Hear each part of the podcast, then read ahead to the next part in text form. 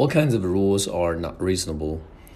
I think the first kind of rules which are not reasonable would be rules which are too strict. You know, back in my high school, our teacher didn't allow us to take food to the classroom, and if we do that, he would throw our food out of the window, and I really hurt the feeling of the students, and sometimes the students just have to starve uh, for the whole day.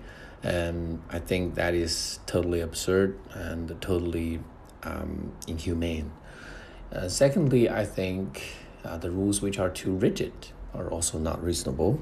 Um, you know, during the coronavirus outbreak, people are advised to wear a mask when they go to public places.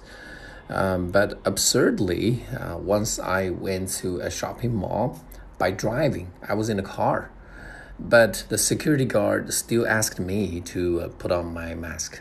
That's really ridiculous, really absurd because I was in a car and I was in my own space, and that's totally unreasonable too.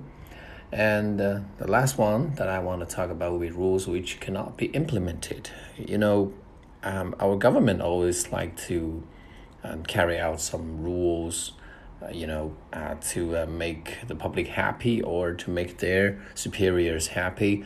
But sometimes these rules are um, impossible to be implemented.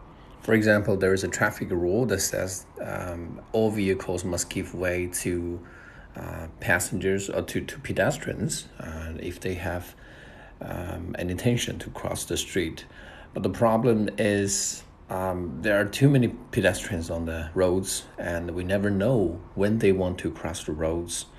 And if we have to uh, make way for them, um, then we will probably get stuck on the road forever. I believe it is actually better to just install a uh, traffic signal lights. That would be much more convenient for both the drivers and the pedestrians.